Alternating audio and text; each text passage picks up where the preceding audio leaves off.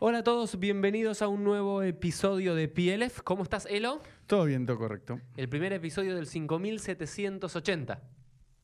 ¿Por qué? ¿Cómo? Ah, es verdad. ¿Ya estamos en el año nuevo?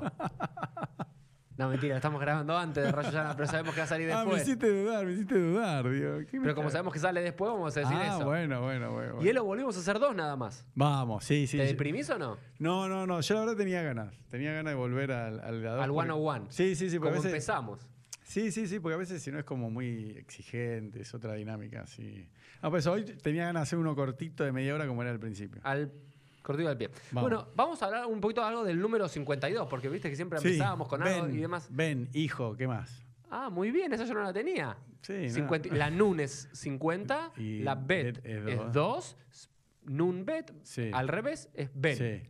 Hijo. Muy lindo. ¿Cuál más 52. hay? Tengo un par más de cosas que encontré acá A en un ver. libro llamado Tzara Misparim, de que cada número que existe, Sí. todas tradiciones judías. Por ejemplo, se- el Talmud dice que durante 52 años, después de la destrucción del primer templo de Jerusalén, en el año 586 antes era común por los babilonios, nadie pisó el territorio de Yehuda. Era como estaba totalmente desolado, se lo imaginan los rabinos. Y también se dice, el Talmud dice en Moed Katán que el profeta Shmuel Aramatí, Sí. el gran profeta Samuel, vivió 52 años únicamente. Bueno. Y una más que te va a cambiar la vida, una de las A últimas parashot de la Torá, Parashat Azinu, Sí. tiene cuántos sukim, cuántos versículos? 52. Wow, 52 versículos. Me dijo la barba larga y me, me vuelvo a ser religioso ortodoxo. Ahí está, dale. Ok, ahora lo que vamos a hacer, entonces en este episodio número 52, vamos a hablar como a nuestros orígenes, con lo que empezamos, que es estudiando un poquito de Talmud. ¿Qué te parece, Elo? Vale, buenísimo. Y tenemos acá una historia que voy a compartir. En realidad, cuando lo escuchen ustedes, ya compartí con Mm. mi querida comunidad judaica norte en una de las Ah. noches de Rosh Hashanah. No vale. Pero acá vamos a hacer como un preámbulo para pensar un poquito juntos y ustedes la van a escuchar después de Rosh Hashanah, cuando esté saliendo este podcast. Esta historia la titulé El sabio, el feo, la caña y el cedro. Uh, ¿Ok? Entonces, por lo menos sabes que hay dos personajes. ¿Cuáles son? sí. ¿Cuáles El- son? ah, acá está, para que vea el machete. Pero el ¿cuáles son los sabio, el feo, la caña y el cedro. No, ok, ok. Pero hay dos personajes humanos, que es el sabio y el feo. Mm. ¿Vos quién serías, Elo, en esta historia? Eh, el sabio. El sabio. Bien, bien. El feo Vos- nunca. Vos sos el feo. Yo soy el feo. Ok, nos encontramos en esta historia en el Talmud babilónico, tratado de Ta'anit, página 20a, 20b. Está al final Sí. de la 20a, comienzo de la 20b. Y comienza con esta afirmación de los rabinos. Tanor Rabanán, enseñan nuestros maestros. Y Adam que eres. El hombre siempre debe ser suave como una caña y no duro como un cedro. Ubicás las cañas que están ubicadas en el agua, Hmm. que se mueven, son Sí. flexibles. Y según los sabios de la época de Mishnah, enseñan que el hombre siempre debe ser flexible como la caña y no duro como el cedro. El cedro, que nosotros conocemos, el Eres, que se menciona una y otra vez en el Tanaj, en el libro de Teilim, como un Mm. árbol duro, concreto, con el cual en parte se construyó el templo de Jerusalén. Los rabinos dicen, no, es mejor ser flexible, sensible, eh, Hmm. suave como la caña y no como el cedro. Bueno. Si alguien te preguntás a vos, ¿qué preferís de ser? ¿Caña o cedro? Mm, ¿Eres o cané? mm. No, no, bueno, vamos, a ver qué significa. No, pero te pregunto antes de ver qué significa. ¿Vos preferís cuando vos qué preferís ser duro como el cedro o suave como la caña? ¿Qué preferís? Duro, duro. Duro, duro como el cedro. ¿Por qué duro. pensás duro como el cedro? No sé. No quiere decir nada. es un bueno. tema masculino. Siempre tiene que haber la erección. Tiene que estar duro. Bueno. Ok, eso se lo dejamos a todos los que quieran psicoanalizar a Elo. Eso para, para co- condimentar el podcast porque así tiramos una... Ok. Claro, pero Maize, sí, siempre que estar duro, duro. Comienza la historia. Duro. Comienza la historia. Y aparte, duro es robusto, grande, Eh, poderoso. eh, la caña, viste, viene cualquiera y la corta. El cedro hay que tener. la caña como, mira, voy a hacer un gesto a la cámara, está media así. Entonces tiene que estar así, Bien, duro. ok. Vamos a ver si es lo que quiere decir la historia o todo lo contrario. Elo. Maize, un maase, como A esas ver. historias jasídicas que te gustaba escuchar a vos. A ver, el maíz. Lleva Rabbi Eleazar ben Rabbi Shimon, que vino Eleazar, el hijo de Shimon. ¿Quién era este? ¿Te acordás de Rabbi Shimon Bar Yochai? Sí, Rabbi Shimon Bar el gran rabino que al, Sí. al- al que se le adjudica sí. el Zohar, el libro sí. de Esplendor, que se escondió con su hijo durante 20 Sí. años en un, eh, durante 12 años en una cueva porque lo estaban Mm. persiguiendo los romanos. Bueno, su hijo era este Rabbi Eliezer, al parecer. Bueno, mi Migdal Gdor, mi Beitor Rabó, venía entonces este Rabbi Mm. Elazar de la ciudad de Migdal Gdor, una ciudad en el Mm. norte de Israel, en la Galilea, ¿Y de la casa de su maestro. Bueno. Veía Rahov al Hamor Metayer al Fatanar y venía transitando y, cami- y no caminando, sino viajando con su asno, arriba de su Mm. asno. ¿Ok? Y iba paseando por Sfatanar, por la vera del río. Es decir, Bueno. seguramente el Kineret, el mar de la Galilea. ¿Ok? Venía paseando Mm. por ahí y to- y estaba muy contento. Es- ¿Por qué estaba muy contento? Ahora vamos a ver. Baitada to gazala, mi arbe. Estaba muy contento y su espíritu estaba como muy. No sé cómo decir. Estaba agrandado. Estaba agrandado porque estudió mucha Torah. Bueno. Dad Gaza. Sí, imagínense esta situación. Viene Rabelazar bajando de un asno, que era un animal como. Mm, No sé, lo- los más pobres, ¿cómo iban en el mundo antiguo? Caminando, a pata. Sí. Alguien que tenía un poco más de dinero estaba arriba de un asno. ¿Había caballos? Perdón, ¿eh? Había Sí. caballos, pero generalmente no le permitían a los judíos mucho usar caballos Claro. o en algunas historias sí, pero era más común ver a rabinos en asno. ¿Te En asno. acordás que se, se dice que, Mashiach, que, bien. Yesh- que el, que el Mashiach va a venir y Sí. que Yeshu entró a Jerus- que Jesús entró Claro. a Jerusalén en asno y demás? Pone. La- la- ponele. Pero bueno, la, tradición era que la, mayoría de los rabinos, que no eran la clase Mm. alta, la gran alcurnia, Sí. pero sí tenían cierto poder, iban en. Hasta acá todo bien la historia, ¿sí? Bueno, Un gusta. rabino muy feliz porque estudió mucha Torah y se sentía muy contento. Me gusta. Y viene. Nizdamenlo, como siempre sucede en una historia, alguien aparece en la mitad del camino. Nizdamenlo, Adam, Ahad, Shayam, Mejoar, Beyoter. Y se lo encuentra, nos dice el narrador de esta historia, Mm. un hombre que era absolutamente feo. Uh, Es decir, imagínense, este está Rabbi Elazar, súper contento porque estudió mucha Torah, bastante arrogante, porque se Mm. sentía como, "Uf, yo sé toda, yo me la sé toda, y se encuentra con un tipo muy, muy feo. Elo, si vos, vos te crees lindo o ah, feo. Ah, ya sé cuál es esta. Ah, la no, yo soy lindo, siempre lo digo. ok, bien. ¿Y qué pasa si estás caminando por la calle Solo basta con verme. y estás. Ok. Y siempre humilde. Sí, sí, sí. Pero de Estás- chiquito soy lindo. Estás caminando por la calle, Mm. ¿sí? Y estás con el espíritu muy agrandado porque, no sé, te salió bien un Mm. negocio, hiciste bien un podcast, algo bueno te salió y te encontrás con un tipo muy, muy feo. ¿Qué haces, Elo? ¿Yo? Sí. Estás caminando por la calle y ves un tipo realmente feo. Mm. ¿Qué haces? No, la verdad, yo me pongo a pensar qué sería vivir como ese tipo, ¿no? Así Ah, ok, feo. eso es una cuestión más filosófica. Es qué pasa si yo estaría en su lugar y Claro, sí, sí. sería feo como el otro. ¿Pero le dirías algo o seguirías tu camino? No, no, no le digo nada. No. En eso tampoco no sos, No, no sos tan bestia. No, no, no. Ok, seguís tu camino, te quedas pensando, che, qué tipo No, feo. yo puedo decir algo para complementar un poquito. Yo cuando veo una pareja que, que son los dos feos y se van a casar, digo, pobre los hijos. ¿En serio? Pero ¿Eh? Deja que la gente sea feliz, que se case y quizás tu concepto de belleza no sea el concepto No, de pero belleza van del a otro tener hijos feos. Bueno, y va a haber otras personas quizás que también feas como ellos según tu criterio, que Mm. se quieran y se amen y formen Sí, familia. eso también es tema de otro podcast. Cuando dos personas feas se casan, ¿es porque están resignadas o porque realmente uno lo ve al otro feo, además de que es gordo? Digo, ¿cómo, cómo hacen? Esa te la digo, esa materia del Talmud Mm, me faltó. bueno, pero volvamos bueno, a esta bueno, historia, volvamos. eh, porque seguramente a Volvamos. alguno de nuestros oyentes no le habrá gustado estos últimos comentarios. Vamos, comenten Ama- ahí. amarlo. Denuncien Amarlo. comenten. Shalom aleja Rabí. El feo, el feo le dice a Rabelazar, Mm. Sí. Shalom aleja Rabí. Hola, Rabino. ¿Cómo estás? Mm. La paz sea contigo, Rabino. Sí, Esta la conozco, ¿eh? Esta ¿La conoces? Sí, es una sí. linda historia. Sí, sí, sí. sí. Veló y Axirlo. ¿Y qué pasa? No le con- No le devuelve. Está bien. No le devuelve. ¿Por qué no le devuelve? Y es muy fea. Pero es un desubicado. A ver, si eso es un rabino. un No, no, rabino- igual fuera de joda, eh, este tipo era un tarado. o sea, todo lo Pero que ¿por hizo- qué no? Yo, por qué- yo por- jamás en, lo en- haría. en el sentido de la historia, ¿por qué crees que no le devuelve el saludo? Ah, porque venía agrandado de estudiar Torah, se creía que era decís, superior. "Uy, yo me creo, yo sé mucha Torah y aparte debo ser muy lindo y de una familia Sí. de Alcurni, el hijo Sí. de Rabbi Shimon Bar Yochai, sé mucha Torah, vengo de la casa de mi rabino me encuentro con alguien muy feo, desagradable. Lo desdeño. No Mm. le doy importancia. Sí, sí, Paso al costado. Pero bastante desubicado, ¿no? No le Sí, contestó. no, no. La verdad no apoyo nada de lo que hizo. Amarlo. Fuera de joda. Reika, Kama mejor Toaish. Y le dice, Reika. Reika es como vacío, tonto. Sí. ¿Cuán desagradable es esta persona? ¿Cuán fea es esta persona? ¿Quién dice esta frase?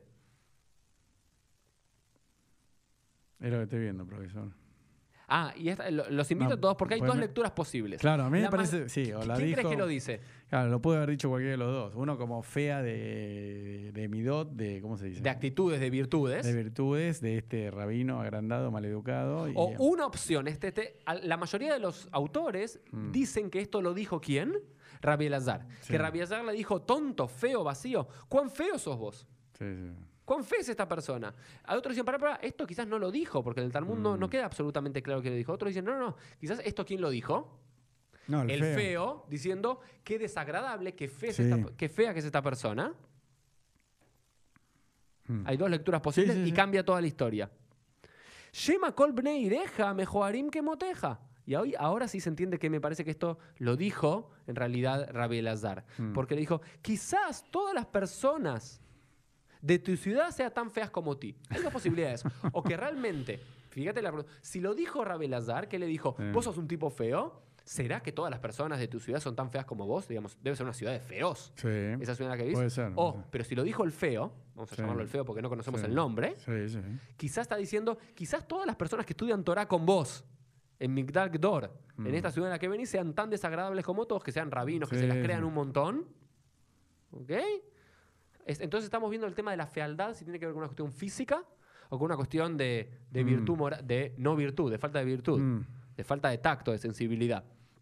Y creo, quiero agregar solamente una cosa más, Elo. A mí lo que me parece impresionante es que algo que hace el Talmud, que no hacemos mucho en nuestros días, es Mm. criticar a los rabinos. Hoy en día estamos Uh. acostumbrados en diferentes círculos del judaísmo que todo lo que hacen los rabinos está bien. Sí, Como que sí. hay que justificar todo, dibujarlo de alguna forma. En cambio, el Talmud no tiene ningún problema en presentarnos a los rabinos con todas sus falencias. Y en Sí. decir, se equivocaron. De la misma forma que Abraham se equivoca, que Sí. David se equivoca, pasa. Son humanos, no son perfectos. Continúa la historia Bueno. amarlo. Eini Yodea, yo no lo sé. Ahora estoy casi seguro que esto en realidad la frase anterior la dijo Rabbi Elazar y esto lo dijo el feo. Eini Yodea, yo no sé, no lo sé. Ela lech beomerle uman sheas ani kama mejoar klise sheasita. El feo le dice a Rabbi Elazar, Sí. realmente no sé, no lo sé si son todos tan feos como yo, pero ve y dile al artista que me hizo cuán fea es aquella vasija que hiciste. ¿Quién es el artista? Dios. Dios. Le dice, Deus. Zeus. Dios, ¿vos, te vos me estás diciendo a mí que soy feo? ¿Me estás criticando a mí por ser feo? Yo tengo la culpa de ser feo. Vos que vos que criticás cómo dos feos se juntan y están Los así. padres. así. Tienen las personas que son feas. Mm. Con estándar estético que cambia de generación en generación y Mm. va cambiando. ¿Tienen la culpa de ser feos? No, la culpa de los padres, como te dije antes. Ok, y de, la- y de los padres que de los padres de los padres, al final es Dios. Sí, sí. Digamos, al, al final es Dios porque digamos, Es la si causa si la persona es buena o mala, tiene que ver con algo, pero si uno nació quizás con algo que para el resto de la sociedad en un momento sea considerado algo feo, Mm. ¿ok? Una fea cualidad física, no es culpa nuestra. Entonces, andá y criticalo a Dios, le dice. ¿Ok? ¿Y Y, acá pasa? algo muy lindo que esta semana estudié. A ver. Beo- Beomer le human. Dice, Ela lej le human. Algunos lo dicen lej le human. ¿Qué es, ¿Quiénes van a human? No, los Bresla. Los Breslavim. Entonces algunos dicen que la idea de ir Uh. human sale acá. Anda human. Lej le human. Anda human para mejorar tus virtudes. Perfecto. Lindo, lindo Midrash. Sí. Seguimos que Iván Sheyadá Beatzmo Shehatá, cuando Rabelazar se dio cuenta que pecó, Yarad Minahamor Benishtatach Lefanav, cuando Rabelazar se da mm. cuenta que pecó, es decir, que trató mal a la persona, que lo mm. insultó innecesariamente, sí. se baja del asno. ¿Qué significa eso? Sí, como que le bajaron los humos. Se bajó Muy el caballo. bien. Se bajó del caballo, como diríamos en español. Es decir, un acto físico simboliza, primero te bajo de este Mm. lugar de grandeza mirando al otro desde arriba y después se prosterna en el suelo. También en señal de Mm. reverencia y de respeto y de perdón hacia la otra persona. Ve amarlo. Nanit ani leja, majolli. Te he herido, perdóname.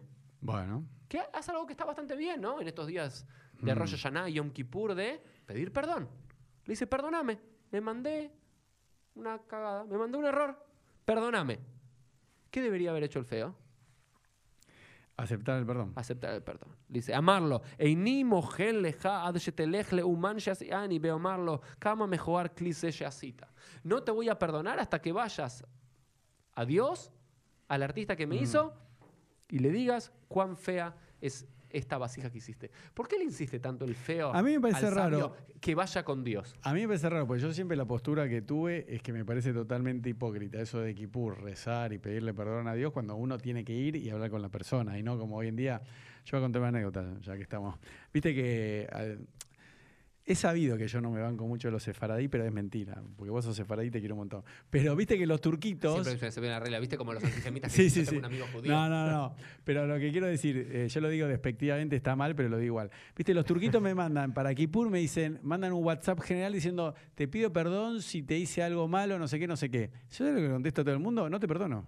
Ojalá que te mueras y que ardas en el infierno. Bueno. No, porque me parece, ¿entendés que es una ridiculez? O sea, Sí, por un sí. lado me parece bien que le pidan perdón a la persona, pero no por WhatsApp, un WhatsApp que se lo mandan a todos, al grupo. Sí, y aparte sentís que no es, no es sentido de verdad, Pero- digamos que no, no, Claro. no pensaste que realmente te dice mal a él para pedirte No, no, perdón. quieren dejar Es un ¿viste, genérico, el como- balance en cero Como para... el feliz cumpleaños en un grupo de WhatsApp de 200 personas. Claro, no, como que quieren ir a Kipur y tienen miedo que se mueran, que se enferman o se queden pobres, que sería peor que todo eso para algunas personas, entonces te piden eso porque si no Dios los va a castigar.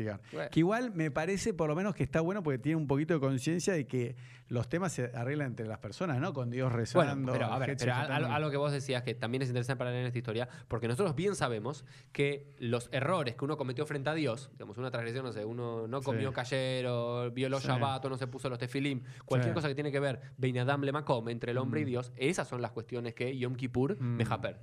Que Sí. supuestamente Yom Kippur absuelve y perdona. Mm. Pero eh, la misma Mishnah nos dice, los problemas Beinadam le Javero, entre el hombre y su prójimo, Dios no tiene nada que ver con eso. Dios le dice, ¿sabes qué?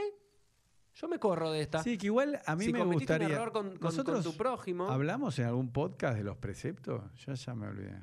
Y al comienzo hicimos tanto, ya son 52. Mm. Bueno, después Ah, vamos a hablar en alguno. No, no, pues estaría bueno hablar de eso, porque yo, por ejemplo, hoy ¿Cuáles en son los día- preceptos No, pero hoy en día no creo más eh, en eso, ¿entendés? Como diciendo que una persona, porque supuestamente tragedió el Shabbat, porque movió una planta, entonces al mover la planta le da más sol y la hace crecer, que tiene que pedirle perdón a Dios. Me parece una Bueno, pero alguien que Hablamos está, de TOC, al- sí, pero alguien que está dentro hablamos. de un contexto, digamos, religioso, Mm. creyente y demás, entiende que eso es una mitzvah, Mm. el tema del Shabbat, el tema es un compromiso que uno tiene frente a Dios para hacer descansar Mm. el mundo y el compromiso Sí. de asumir la Torah, Yamor Besajor, Mm. para el que está en ese mundo tiene, tiene sentido. Sí, hicimos un podcast Sí, de... Pero entonces lo- lo- la, la cuestión es por qué el mejoar, por qué el hombre feo le insiste a Rabela. A mí me parece raro. No, yo creo que el sentido de esto tiene que ver con que Rabelazar se creía como muy, viste, una cosa es pedirte perdón a vos, pero te vas a animar, tenés los Batesim, le está diciendo, Mm. Sí. tenés los para decirle adiós, porque al final, ¿quién es el culpable que ese sea feo? Los padres. bueno, los padres, no, eh, los sí, basta con los padres.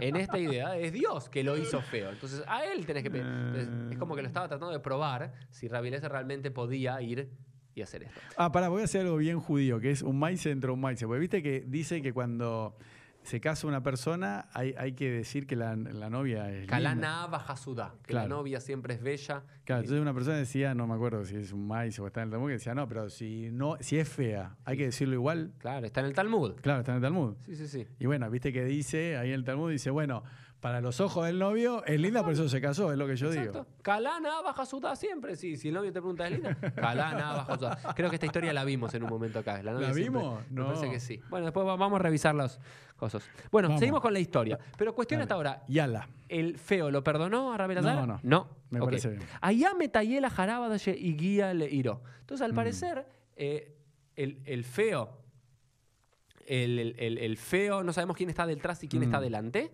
Al parecer, el feo está adelante caminando y el que viene atrás es Rabelazar con su burro caminando hasta la ciudad. Y allá metayela jarabadaye y guía le iró. Es como que lo iba como siguiendo de atrás, como perdón, perdón. Dijo, Mm. Disculpa, me viste una y otra vez, al parecer. Y Atsubre Iroli Krató, Bayu Ombrim Lo Shalom Aleja Rabbi Rabbi Mori Mori. Y salieron todos los hombres de la ciudad a recibir a quién? Ay, Rabi. A Rabelazar. Llega un gran rabino a la ciudad, ¿sí? Tzadik Balair. Jajam Balair, el gran sabio, el gran justo, su- por su, Hmm. suponiendo, llega a la ciudad. Vamos todos a saludar, decimos, hola, la paz sea contigo, maestro, maestro, Mm. rabino, rabino. Amarlaem, el feo les dice a la... Lemiatem Korim Rabbi Rabbi. ¿A quién llaman ustedes, maestro, Uh, maestro? qué hincha pelota. Che, ya te pidió perdón, cortá. Bueno, ok. Estás, está bien con Ahí- ya me hinchó la bola. ¿A quién llaman ustedes maestro, maestro? Este, es, este es su Ah, maestro, dice. ah. Amarlo. Les la jareja, el que está viniendo atrás tuyo. Sí. Amarla en Imze Rabbi al Irbu que motobe Israel. Es un juego de palabras. Es si este es un rabino, al Irbu. Oh, Que no aumenten, que no se multipliquen rabinos como este. Bueno, ahí ¿Por ya me qué? hinchó la bola a mí. Porque en la lectura de este es un rabino desubicado. Es un creído. Mm, Un tipo y él- despectivo. Y él, ya, ¿Y le pidió qué? ya le pidió perdón. Ah, ¿Qué- muy bien. Y ahora está llegando un punto importante en la historia. Amarlo. Mi pleima, amarla em kaj Y le preguntaron, che, pero ¿por qué hablas así de este rabino? Si es un rabino importante que viene a visitar la ciudad. Digo, esto y esto me hizo. Amarlo. Ambrulo, la gente del pueblo le dice Sí. al feo. Afalpijen, a pesar de que te haya hecho todo esto, mejorlo. Perdónalo. Shadam Gadol Batorau, porque es un hombre grande en Torah. Al parecer es como que en ese momento alguna persona que era sabia en Torah y que Sí. perdonarle todo, Sí. se mandó una cagada, se mandó un moco. y- ¿no? Hay que perdonarlo porque es Gadol Betora, es grande en Torah. Amarla em. Bishvilhem areini mogelo. Yo los voy a perdonar por ustedes, no por mí, no por él. De vuelta, seguía siendo duro. Pero ¿cómo? Si ya lo había pe- perdonado. No, no lo había. ¿En qué momento lo perdonó? Le dice, no Ah, te voy a, no, te voy perdonar hasta que Hasta le que digas Dios- adiós. Y. Ubilbad shelo yerra aquí la sotgen. Lo voy a perdonar solamente por ustedes y con la condición de que no siga haciendo esto. Es decir, que no Uh. siga. Buah, este es más agrandado que el otro rabino. Ah, muy bien. Entonces acá, él hasta este momento de la historia, en, en tu lectura, en Sí. tu lectura, ¿quién se equivoca en esta historia? ¿Quién comete errores en esta historia? Los dos. Ok, ¿por qué los dos? Hace un resumen. Rabelazar, ¿por qué? No, pues le dice feo. Le dice feo innecesariamente. Sí, y aparte- ¿Y por qué más? No, y el otro porque no lo perdona, después lo denuncia, che, a este no le den bola. Muy bien. Y fíjate entonces en ese momento, Miyad Nichnas Rabbi Elazar ben Rabbi Shimon, en ese mismo momento, instante cuando lo termina perdonando, ¿ok? Llega a la sinagoga del pueblo, o al Beit Midrash del pueblo, Bedarash, y da la siguiente lección. Mm. Leolam y Adam rajke kane beal y e kashe que eres. El hombre siempre debe ser flexible o suave como una caña y no duro como un cedro. ¿Te acordás? ¿Qué El- el- eres, el- Balbano? Ese, ¿no? Era que eres Balbahanon, que eres Balbahanon, y Ah, es que. Está bien. ¿Ok? Esa canción que cantabas, ¿hacías ricudín vos con eso? No, no, no, cantaba en Betel. En Betel en Shabbat. Shabbat. Salmo, pero, noven- pero es otra melodía. Salmo 92. Es. Es otra. Ifraj, que eres. Balbano. ese. Está. Algún día vamos a invitar a un Hassan, ¿no? Una Hassanit. Sí, para... sí, yo estoy afónico. Está bueno para invitar algo. Vamos a ver eso. Bueno, disculpen estos últimos segundos, los vamos a editar. Le canel lichtó bo sefer tefilim. Por esta razón, la caña fue meritoria para ser utilizada como pluma para escribir con ella la Torah, los tefilim la mezuzot. ¿Qué tiene que ver? ¿Qué tiene que ver? Muy bien, Elo. ¿Te acuerdas esta frase con la que abrió esta historia? La Sí. frase abre y cierra con la misma historia. ¿Qué? Sí. Como este dictum rabínico de Rabelazar, que es el hombre siempre debe ser como suave, flexible como una caña y no duro como un cedro. ¿Pero no se usa una pluma de ganso para escribir la Torah hoy en día? Ah, Sí, pero también a veces con una, con una caña. Se puede utilizar una, Ah, no una- una- caña. ¿ok? Bueno. Ok, hoy en día, simplemente para saber, se puede utilizar una, eh, una, ¿cómo se llama? Una pluma, también en base a una caña, y con eso se escribe la Torah, los tefilim y las mezuzot. ¿no? Mm, Bueno. Ahora bien, ¿qué tiene, qué se, qué- cuál- ¿cómo se conecta esta frase con esta historia? Decímelo, Gocelo. No, no sé. ¿Qué, tiene que ver? Es- ok, ¿qué tiene que ver con todo? Sí. Bueno, Elo, vamos, A ver. Vamos a tratar de entender la metáfora. Acá él está diciendo que hay personas que son duras como el cedro. ¿Qué significa ser duras como el cedro? Inflexibles. Que no dan el brazo a torcer. ¿Pero quién es inflexible? Los dos. ah, muy bien. Esa es la pregunta. Uno. La pregunta es cuando estás diciendo esta metáfora de la historia, cuando Rabbi Eliezer está diciendo, hay gente, o el hombre siempre debe ser como la caña. La caña es mejor que el cedro. Aunque puede parecer que el cedro es fuerte, es importante y demás, al final termina siendo rígido, dice el Talmud. Y al final no tiene muchas raíces. Y si viene un viento fuerte, lo puede doblar absolutamente la ca- el, el- el cedro, aunque parezca muy fuerte, dice el Talmud. La pregunta, en esta historia, ¿quién es el cedro? El inflexible, el rígido. Y parece el feo más, más que, que Rabbi Lazar. Muy bien, muchos leen que él está haciendo como una autocrítica y dicen, no, yo me di cuenta que fui duro al decir No, este era tan soberbio que lo dijo sobre el feo.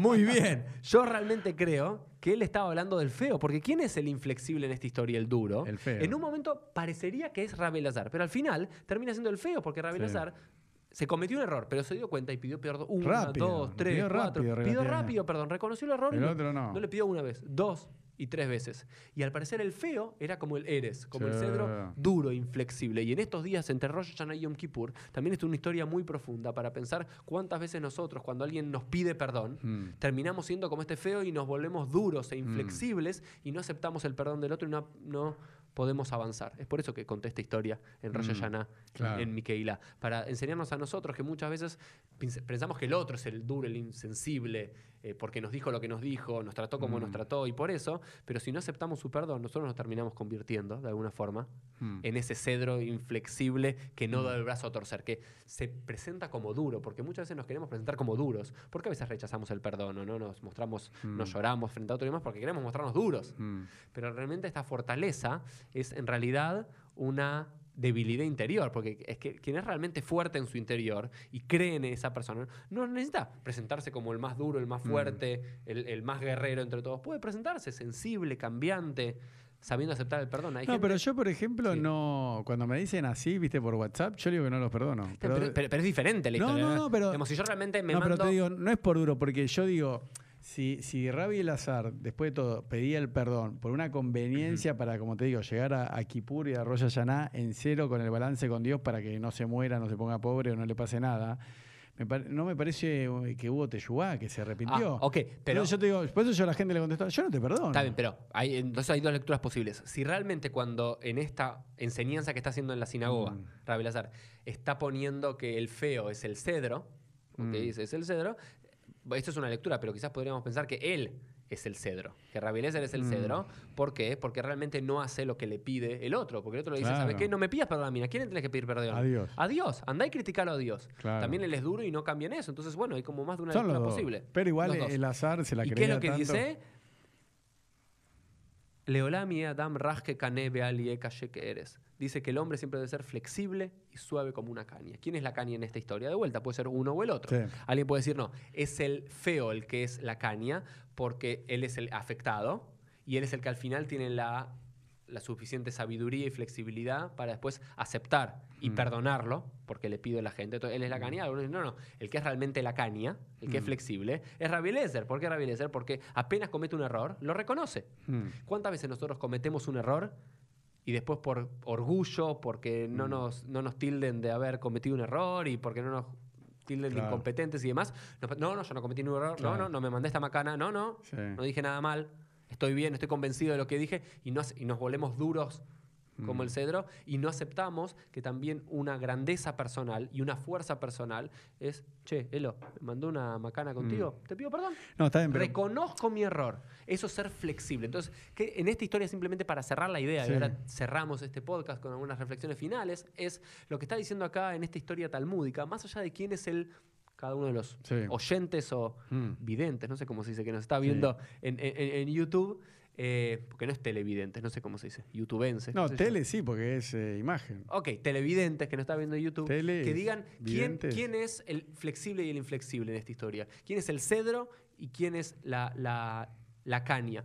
Pero, lo- pero más allá de quién es quién, me parece que el mensaje en esto es que, por un lado, uno cuando le piden perdón, no tiene que ser duro Mm. como, una, como un cedro y tiene que Sí. ser flexible para darse la posibilidad de aceptar el perdón. Y cuando uno se equivoca, no tiene que ser Mm. duro en su equivocación y no aceptar la equivocación, sino ser flexible y reconocer el error y poder pedir perdón. Por eso me parece una historia tan adecuada para estos días entre Rosh Sí, Hashanah y a- Yom Kippur. A mí lo que me gustaría decir para Sí. cerrar es que estoy de acuerdo con todo lo que vos dijiste, pero yo respecto al perdón, Mm. mi, mi posición en, en mi vida personal es que el otro te tiene que pedir un perdón que, que satisfaga al ofendido. Y no por un motivo egoísta, porque cree en Dios o porque cree que lo van a ¿Y vos castigar. cómo sabes? ¿Cómo te puedes meter te en los pensamientos no, de la otra te- persona si es genuino o No, no? porque te das cuenta cómo te lo pide. Entonces yo te digo, che, Uri, ¿sabes qué? Uy, discúlpame que te jodí, no, no te quise avergonzar en público, chao. Y, pero, ¿y este para qué me llamó? ¿Entendés? Como diciendo, no. Ahora, si yo voy y te lo digo y te digo, "Ni, mira, la verdad no te perdono, no, bueno, pero de verdad tuve esto.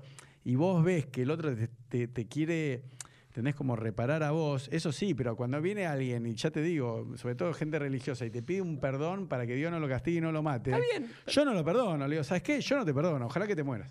Bueno, yo no diría para tanto, pero me, me parece que sí tiene que ver con eh, reconocer dónde está la genuinidad o no y ver si nosotros podemos evaluar si es genuino o no. Vos decís, siempre en todos los casos puedes evaluar cuando alguien te pide perdón. No, no tiene que ser genuino. Yo, no- yo no sé si que todos los casos yo puedo evaluar con, cuando alguien me pide perdón si es genuino o no. No, no, no, pero pero está te- en mí aceptarlo o no. No, no. Es obvio que cuando alguien te manda un WhatsApp, che, Uri, perdón.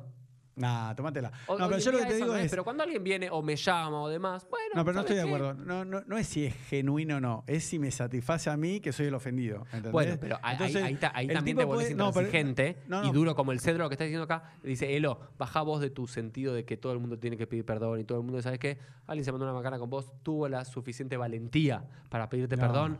Ok, pasa otra, pas- pasa a la próxima página. lo que No, está diciendo yo que el otro se quede mal porque yo no lo perdono. Pero entonces vos estás siendo duro como, como, Obvio. como el coso. Obvio. Bueno, no sean como Elo, no sean duros como el cedro, sean más flexibles en la capacidad de reconocer los errores y de pedir perdón y también de saber eh, perdonar. Y con esto cerramos el episodio número 52 de PLF. Y como decimos, estamos entre los días entre Rosh Hashanah y Yom Kippur. Hatimato va para todos. Y no va. Y Shana- Shanato va y Hatimato va. Nos vemos después de Kippur. Chao. Thank